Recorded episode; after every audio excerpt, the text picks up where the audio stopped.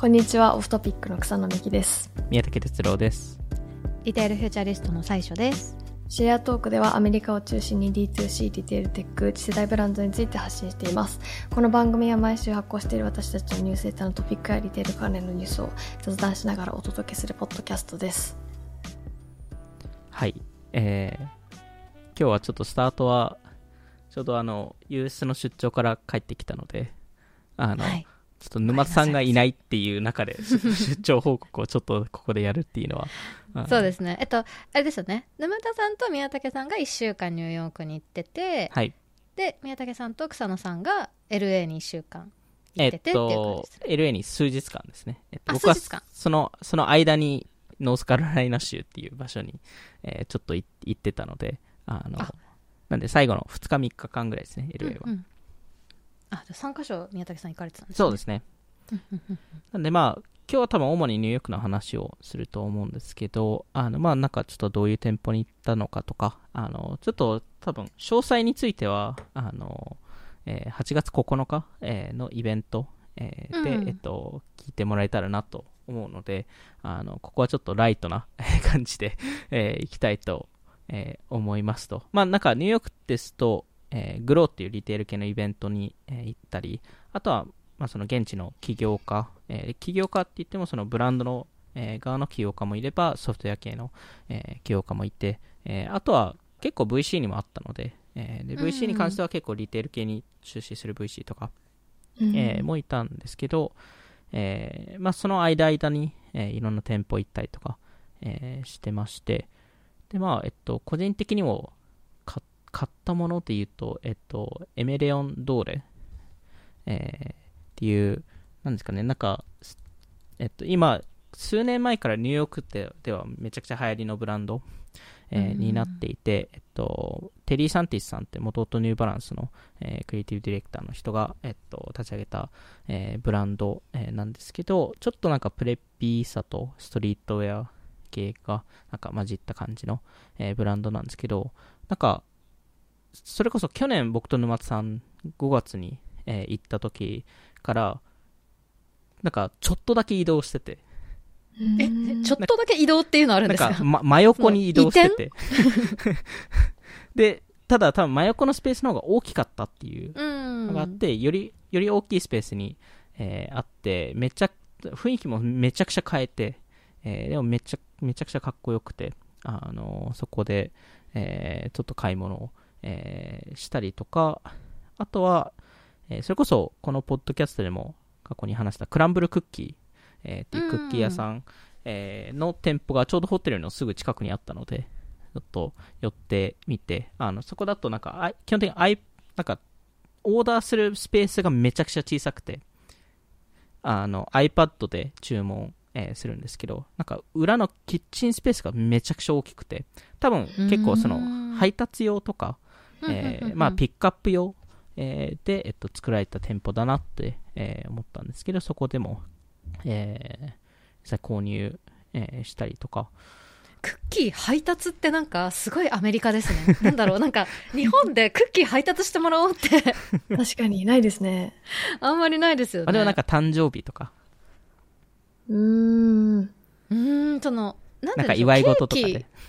ケーキと同等みたいな感じなんですかね。結構でかいので、まあ確かに。ドー。ナツと同じくらいかもですね、日本だと。ああ、ードーナツ。なるほどクリ。スピードーナツ箱で買ってみたいな感じで、なんですかね。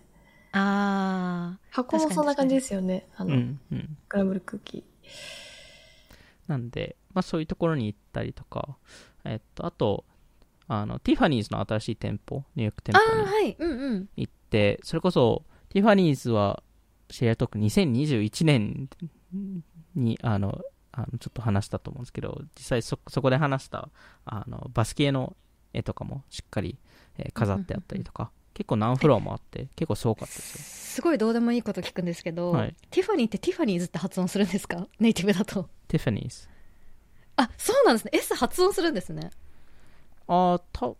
まあ正式に言うとそうなんじゃないですかね。初めて知りました。なんか一瞬なんだろうって思いました。まあ、わかんないです。ティあ普通にティファニーっていう人もいるとは思うんですけど。一応正式名称で言うとっていう。新しい学び。うんえ、あれすごい、なんかだってニュースになってましたもんね。なんか、うんうんあの、旗艦店うん、すっごい立派なのができて、うんみたいな。うんうんで、なんかであれですよね、今のティファニーの、えっと社長が LVMH の、えっとあの会長の息子？息子さんです。息子ですよね下から2番目の、えーうんうんうんうんうん息子さんですね。えっと、なんでまあ、社長候補なんじゃないかと言われてる人ですけど、あ、でも、えっと、CEO ではないのかな。ああそうなんですね、うんなんかもともとサムソナイトやっててなんかそっちで割と成功して、あリモアだった。間違えた。そうですね。はい。LVMH だからリモアですね。はい。失礼しました。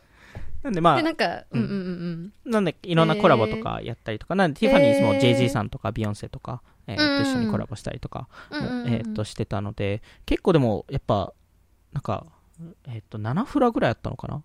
結構あって、うん。で、まあ多分最上階は我々は入れなかったですけど、あの多分そのプライベート。そうですね。VIP 向けみたいな、はい。うんうん。だったので、なんか一つちょっと気になったのは、えっと、エスカレーター、えっと、エレベーターでしか、えっと、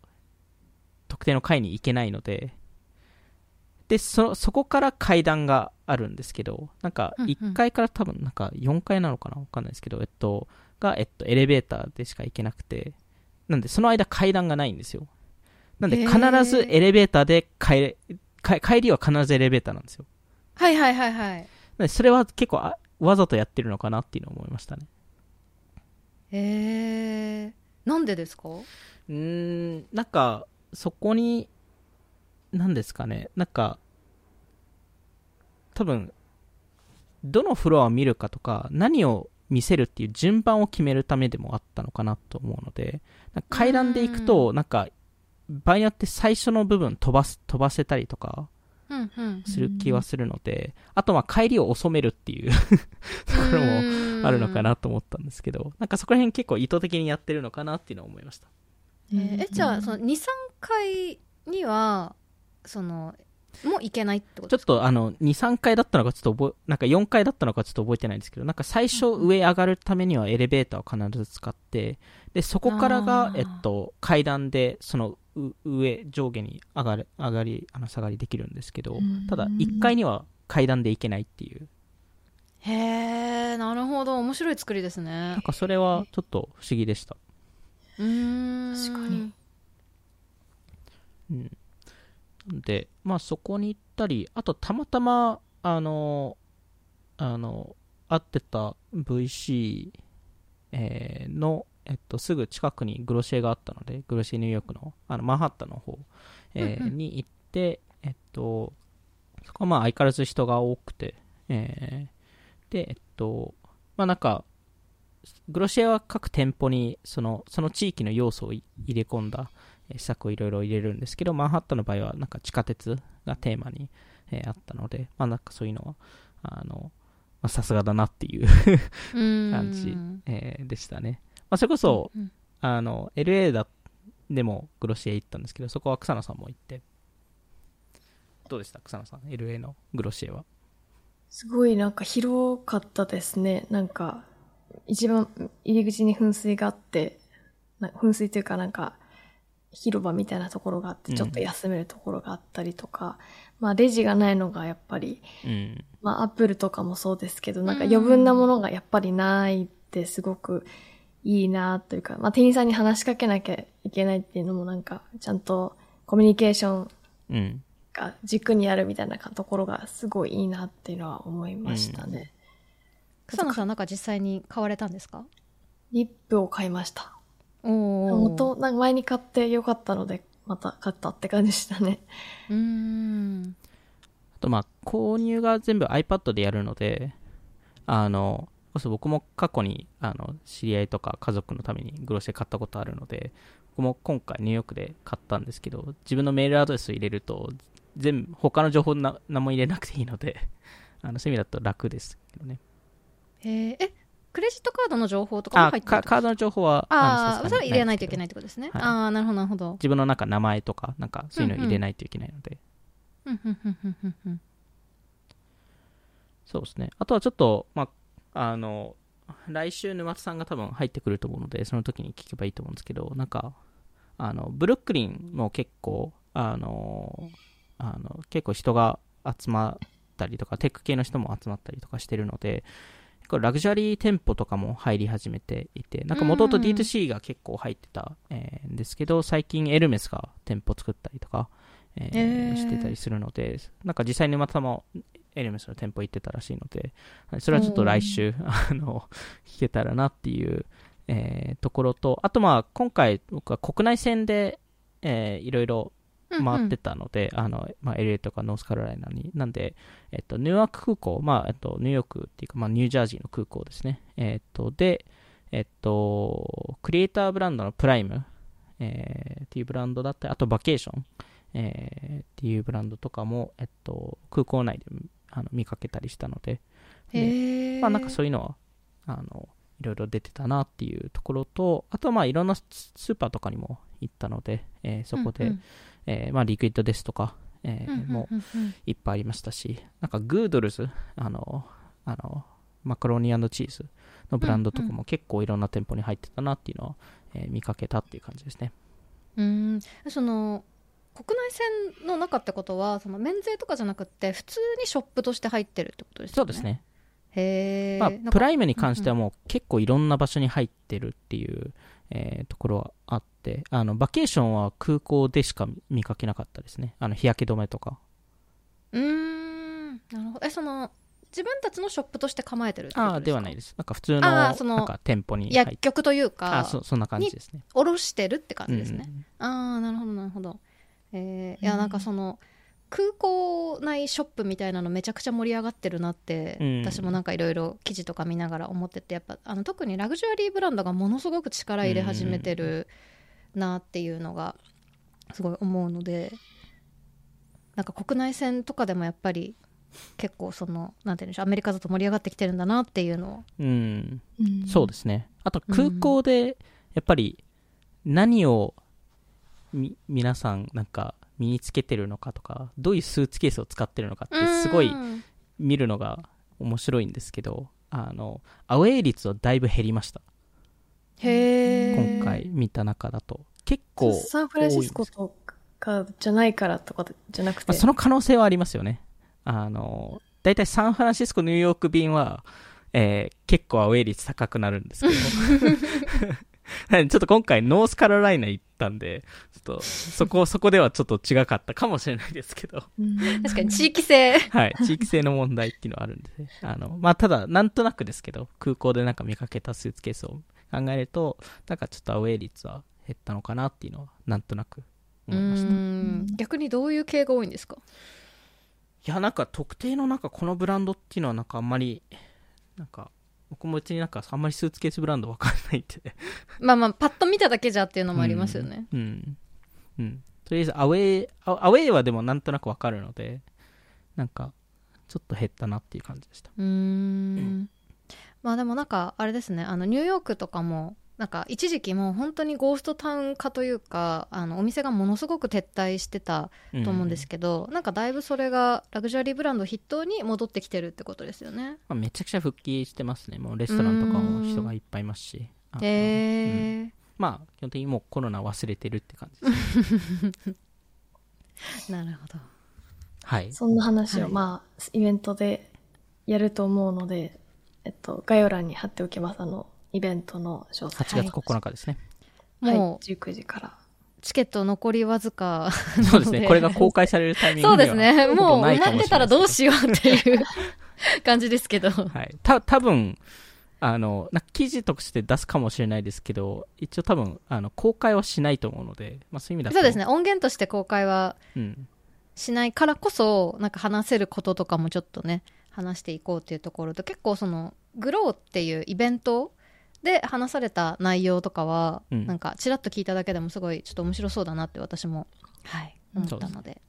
楽しみですね。はい。はい。じゃあちょっとそんな感じでニュースをクイックにちょっと今回も紹介したいなと思うんですけど、じゃあまず私から、えっと、選んだのが、えっと、ティファニー・ハディッシュさんっていう俳優の方が、その、グローサリー、まあ、スーパーマーケットを作りたい、まあ、作るためにちょっとあの資金集めてますみたいなニュースがインサイダーであって、ちょっとそれを選びましたっていうところで、まあ、ティファニーさん自体、そんなにあの俳優の方としてはめちゃめちゃ私詳しいわけじゃないんですけど、最近だとその、ホンテッドマンション公開される映画とかにも出られてたりとか、なんかその、選んだ理由としてはその有名人の方とかが、その、一つのブランドじゃなくてこうスーパーマーケットを作るみたいなのがすごい面白いなと思っていて、で、概要としてはその LA に彼女の地元付近にある、付近に、まあ、グロサイストアをオープンし予定です。まあ、したいですっていうところで、25 million、日本円で、まあ、35億円ぐらい、あの、調達、お金集めてますっていうところで、彼女自身その黒人なので、で、その黒人が多く住んでる地域に BIPOC、POC 黒人の人だったり、その有色人種の人のためにの grocery store を作りたいっていう話で、なんでか、まあこれまでのこういうちょっとあの、特定のスーパーマーケット、アジアのスーパーマーケット B とか H マートとか、まあスタートアップだとうまみカートとか、あの、あると思うんですけど、まああと、そのセレブ御用達スーパーエレボンみたいなところとか、あの流れとしてはあったと思うんですけど、その、なんかその生まれたきっかけっていうのは、こう通常のスーパーには売ってないアジア系のものがあるから行くみたいな。まあエレボンも最初は、まあ今はもうちょっとコミュニティっぽくはなってるんですけど、まあ健康的な食事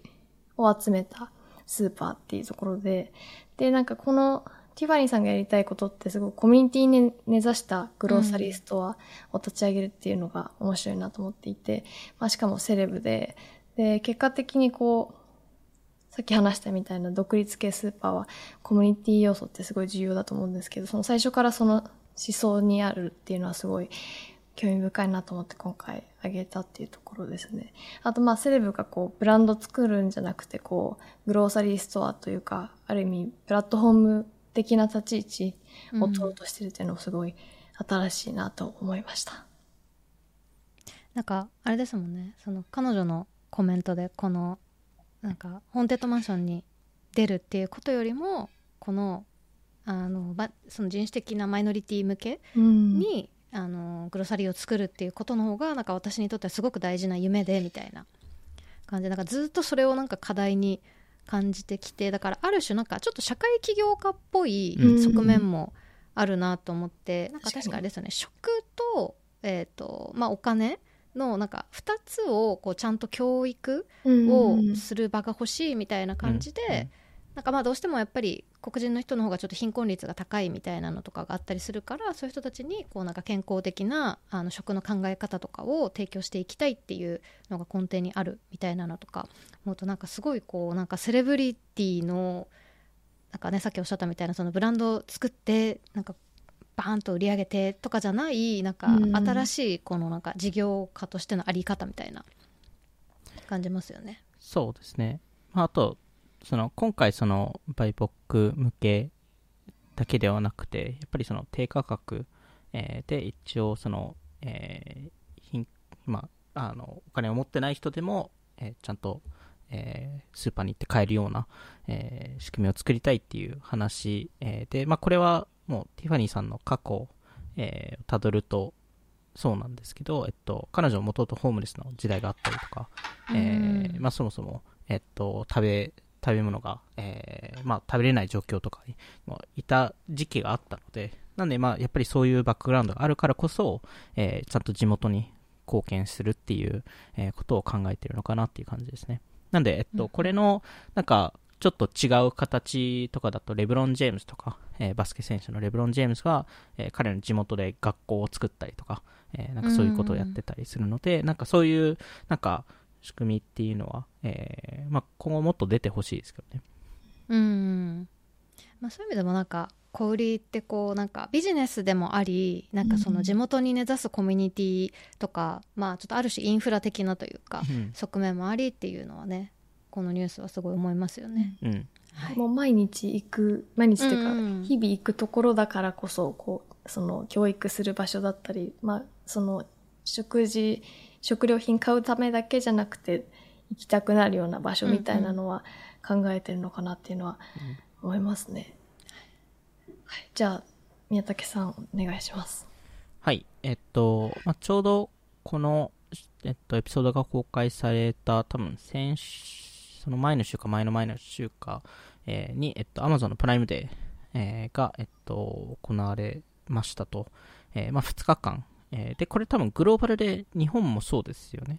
そうですね。えっと11、12だったはずですね。確か。はい。あなので2週間、2、3週間2前か。週間前。はい。えーだと思うので、えっと、まあ、そこの、いわゆる数字回りとかも出始めて、えーいたので、そこの話をちょっとしますと、一応その2日間で、えっと、全体的な、そのオンラインショッピングの消費額が12.7ビリオン。これはもちろんプライム以外にも含まれるはずなので、うんえーで、えっと、まあ、アメリカ人はだいたい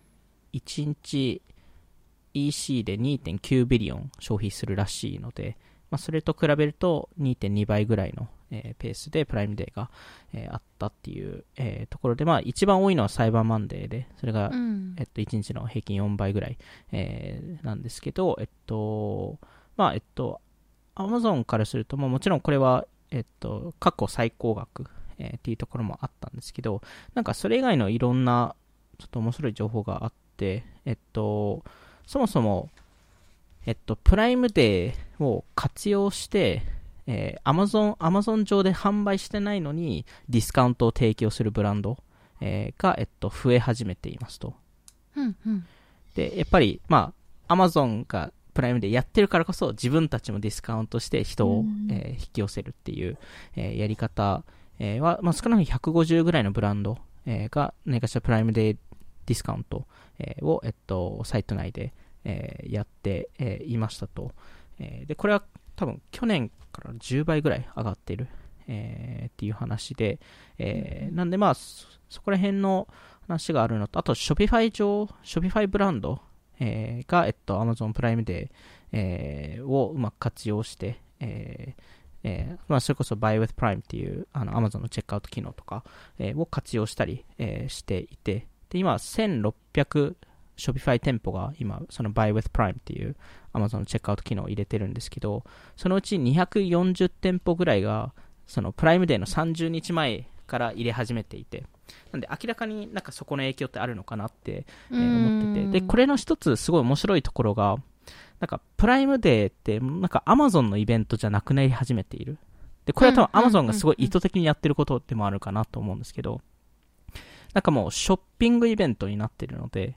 なんで、いろんなブランドも一緒に相乗り、えーするような、えっと、なんか一つのムーブメントを作れたっていうのは、あ Amazon からすると結構大きな、えー強みでもあるかなっていう、えーところと、あとまあ Amazon はこれを強化するために結構 TikTok 上とか、あと、えー Amazon のサイトで、えっと、ライブコマースとか、えーそういうのをいろいろ提供、えーして、それも結構うまくいったっていうところですね。TikTok 上で、えーっと、えーまそうまず500以上の YouTube チャンネルがプライムデーに参加、えーして、えーで、えっと、プライムデー関連のハッシュタグは、えっと、そのプライムデーの48時間で4億回再生回数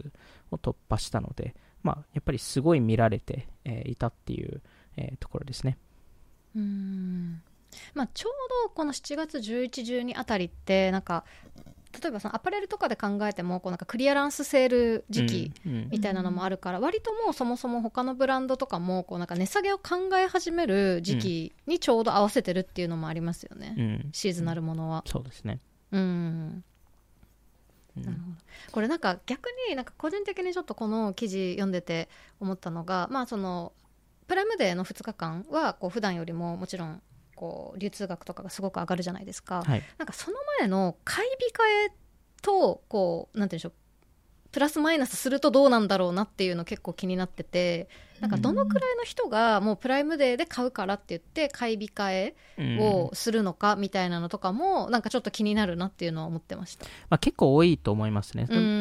まあ、それこそアメリカですと、やっぱりその、えー年の後半ですと、やっぱり、あの、サンクスギビングの後のブラックフライデーと、えーあと、まあ、サイバーマンデーと、あと、クリスマスシーズンですよね。ホリデーシーズン。えーで、やっぱり、結構買い物がされるので、で結構その時、まあ、特にブラックフライデーはディスカウント、えーうんうんの日なので、そのた、そのために、えーそれまで待つっていう人って、えーやっぱりめちゃくちゃ多いうんかったりするので、うんうんただ、えっと、それが昔ですとブラックフライデーしかなかったので、うんうん。そう考えると、それが複数あるっていうのは、えーまあ、その全体のそのブランドからするといいことでもあるのかなっていうのは思いますけどうん、確かに、うん。その鳴らされるというか、うん。うんまあそれこそその配送とかを考えた時もこうなんか一極集中じゃなくてもうちょっと分散されるとっていうのもありますしね。そうですね。うん。ただやっぱり、まあ、今回やっぱり TikTok でめちゃくちゃ再生回数が伸びたのは Amazon にとっては多分すごい良くて、うんうん。えーでなぜかというとやっぱプライムデーの一つの課題ってディスカバリーがすごい難しい。うーん。それこそ僕もそのプライムデーの時に Amazon のサイト行った時に何を何があって何が何を買うべきかって分かんなかったりするのでその時にみんな何にするかっていうと TikTok に行って検索し出すんですよねへえで TikTok でやっぱりすごいそのえーその商品のレコメンドとか、これをか買います、これを買ったけど、これは良かった、これは良くなかったっていうのを、えーしっかり出すインフルエンサーが多くて、えーで、それでめちゃくちゃ商品も跳ね上がったりとか、えーもしてたので、なんかそれは、なんか、うまく、なんかプライムデーに合わせてそういうキャンペーンを打つとかっていうのもブランドとしてありかなっていうのを思いました。うん確かに。なんか私あのプライムデーに買い物をしたことがないんですけど、なんかでもやっぱりその時期になるとなんか、まあ、日本だとやっぱりツイッターが多いと思うんですけど、なんかそのプライムデーに買うべきうんうん。みたいなのとか結構上がってくるのとか見るとあなるほどみたいな、うん。うん思ったりもしますしね。うんうん、でも本当にそんな感じですね。う。ん、えそれもだってあの普通にアフィリエイトリンクとかだったら、まあ、その一応多少はアフィリエイト収入入ってくるしだからその別に PR の案件とかじゃなくてもそのおすすめする側にもなんかインセンティブあるしってことですもんね。唯一、あの、これインセンティブがないのは TikTok なんですよね。なんか多少なり広告収益は多分得られますけど、アフィリエイトで一切お金もらえないので、彼らって。ああなるほどアマゾンのアフィエリエイトなんで、なんで、あの、そういう、まあ、だからこそ TikTok は今自社の EC とか、なんか、そこら辺をいろいろやってるのかなっていうのは思いますけどね。あー確かにそのそこに合わせてこうユーザーが投稿をいっぱいしてくれたところで TikTok には何の 利益もないっていう、はい。まあまあそのこうまあ投稿が増えることでユーザーが増えたり活性化したりっていう。のはあれどってことでですちょっと。広告売り上げが上がったりっていうレベル感なんですけど、まあ、アマゾンでと、あの、すごい額を、多分7 billion ぐらいの売り上げが、プライムデーで行われたのに、TikTok にその7 billion のうち、いった額ってゼロなんで、基本的に。なんで、それは、なんか、もったいないなっていうのを思います確かに。まあまあでもそう思うと、まあ、TikTok もしかりインスタグラムもしかりなんかその影響力がある SNS プラットフォームはなんかやっぱりそのなんでしょう刈り取りというかその収益を作るみたいな意味でなんかそのトランザクションにどう関わるかっていうところが、なんかすごいやっぱ課題っていうのはありますよね、そうですねこのインパクトを見ると。うん。うん。なるほど TikTok は、そのどういう商品が一番人気なんですか？そのプライムデーで紹介してる。えっと、例えばなんですけど、まあ、これは Amazon もこのインフルエンサー採用したっていうのもあるんですけど、えっと、今、あの、アメリカの TikTok ですごい人気のアリックス・アールさんっていう方、えーなんですけど、彼女が、えっと、出した、えっと、すみません、ちょっと僕は、ちょっとあんまコスメ系詳しくないんですけど、えっと、リップスリーピングマスクパックみたいな。が、えっと、あの、Amazon のランキング182位から1位になったんで、え彼女が紹介するだけで。えすごいあれですかね多分その夜寝る前におそらくみたいなやつですよね きっとおそらく。でもなんかあれですね、ガジェット系とかと結構 YouTube 界隈うん、うん。だと人気なイメージだったんですけど、プライムデーだのやつだと、うんうんうんうんなんかそういう系も人気っていうのは TikTok ならではって感じしますね。そうですね。多分 YouTube と TikTok で草野さんが言う通り、なんかちょっと扱ってる商品違う気はするので、うんうん TikTok はもうちょっと多分そういうあのコスメ寄りとか、場合によってアパレル寄りとか、なんかもうちょっと家庭用品とか、うんそっち系が出てる気はしますね。YouTube の方がもうちょっとガジェットで性能とか、う知りたいですもんね。うん結構ディープダイブして知りたいものが多いから。なんで結構やっぱり TikTok 上ですと、なんか1個の商品を見せる動画ではなくて、複数商品を見せるっていう、そのホール、ホールって呼ぶんですけど、その、これを、これをプライムデーで買いましたよっていうのを、あの、5個ぐらい商品、あの、紹介するっていうパターンが多いですね。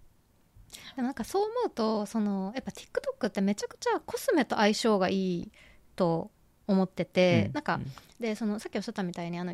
結構ガジェット系は YouTube の方がなんか相性がよくってなんかそのやっぱりガジェット系ってそもそも単価が高いし頻繁に買い替えるものじゃないし1個、まあ、それこそマイクとか1個これ買ったらもうしばらくこれだけでいいみたいな感じだからものすごく検討に時間がかかるじゃないですか、だからこそなんかこうじっくり YouTube なのか、まあ、ブログとかこうコンテンツ量が多いもので多分判断をしたいんだと思うんですけどなんか割とコスメとかって2000円くらいで買えたりとか、あとまあ色味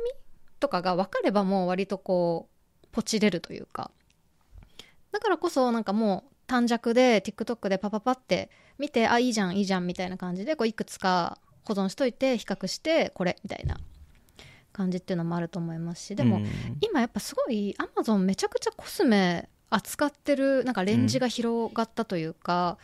なんか結構探してアマゾンでないものってそんなになくなってきたなっうてん。いうのもあるので、それもなんかそのプライムデーでなんか TikTok で扱いやすいなんかポイントなのかなっていうのは、うん。結構やっぱちょっと前までなんかコスメってほとんどやっぱアマゾンで扱ってなんか私なんかちょっとやっぱあんまりイメージなんかうん。本物か？みたいな。偽物なのではみたいなのとかもちょっとあったし、コスメってファッションは特にそうでしたね。ん、そうですね、うん。ちょっとなんていうかアマゾンで買うのは躊躇するみたいなイメージありましたけど、うん。だいぶ変わってきてますようん、ね。うんで、あと、まあ、こういう Buy with Prime みたいなものがあると、その、 Shopify のブランドでも、なんか、そういうのが、あの、その、できたりとか、あと、その、プライムデーっていうのを全体の EC イベントとして扱うブランドが増えると、別にうんうん。Amazon では、だけではない、えーうんうんうんうん。イベントになってくると、まあ、より、なんか、あの、そうですね、なんか、Amazon で扱わない商品でも全然いけるかなっていう感じですね。確かにじゃあ、そんな感じで今回も聞いていただきありがとうございました。ニュースレターとノートでも更新しているので、ぜひ気になる方は概要欄から購読してみてください。それではまた次回お会いしましょう。さようなら。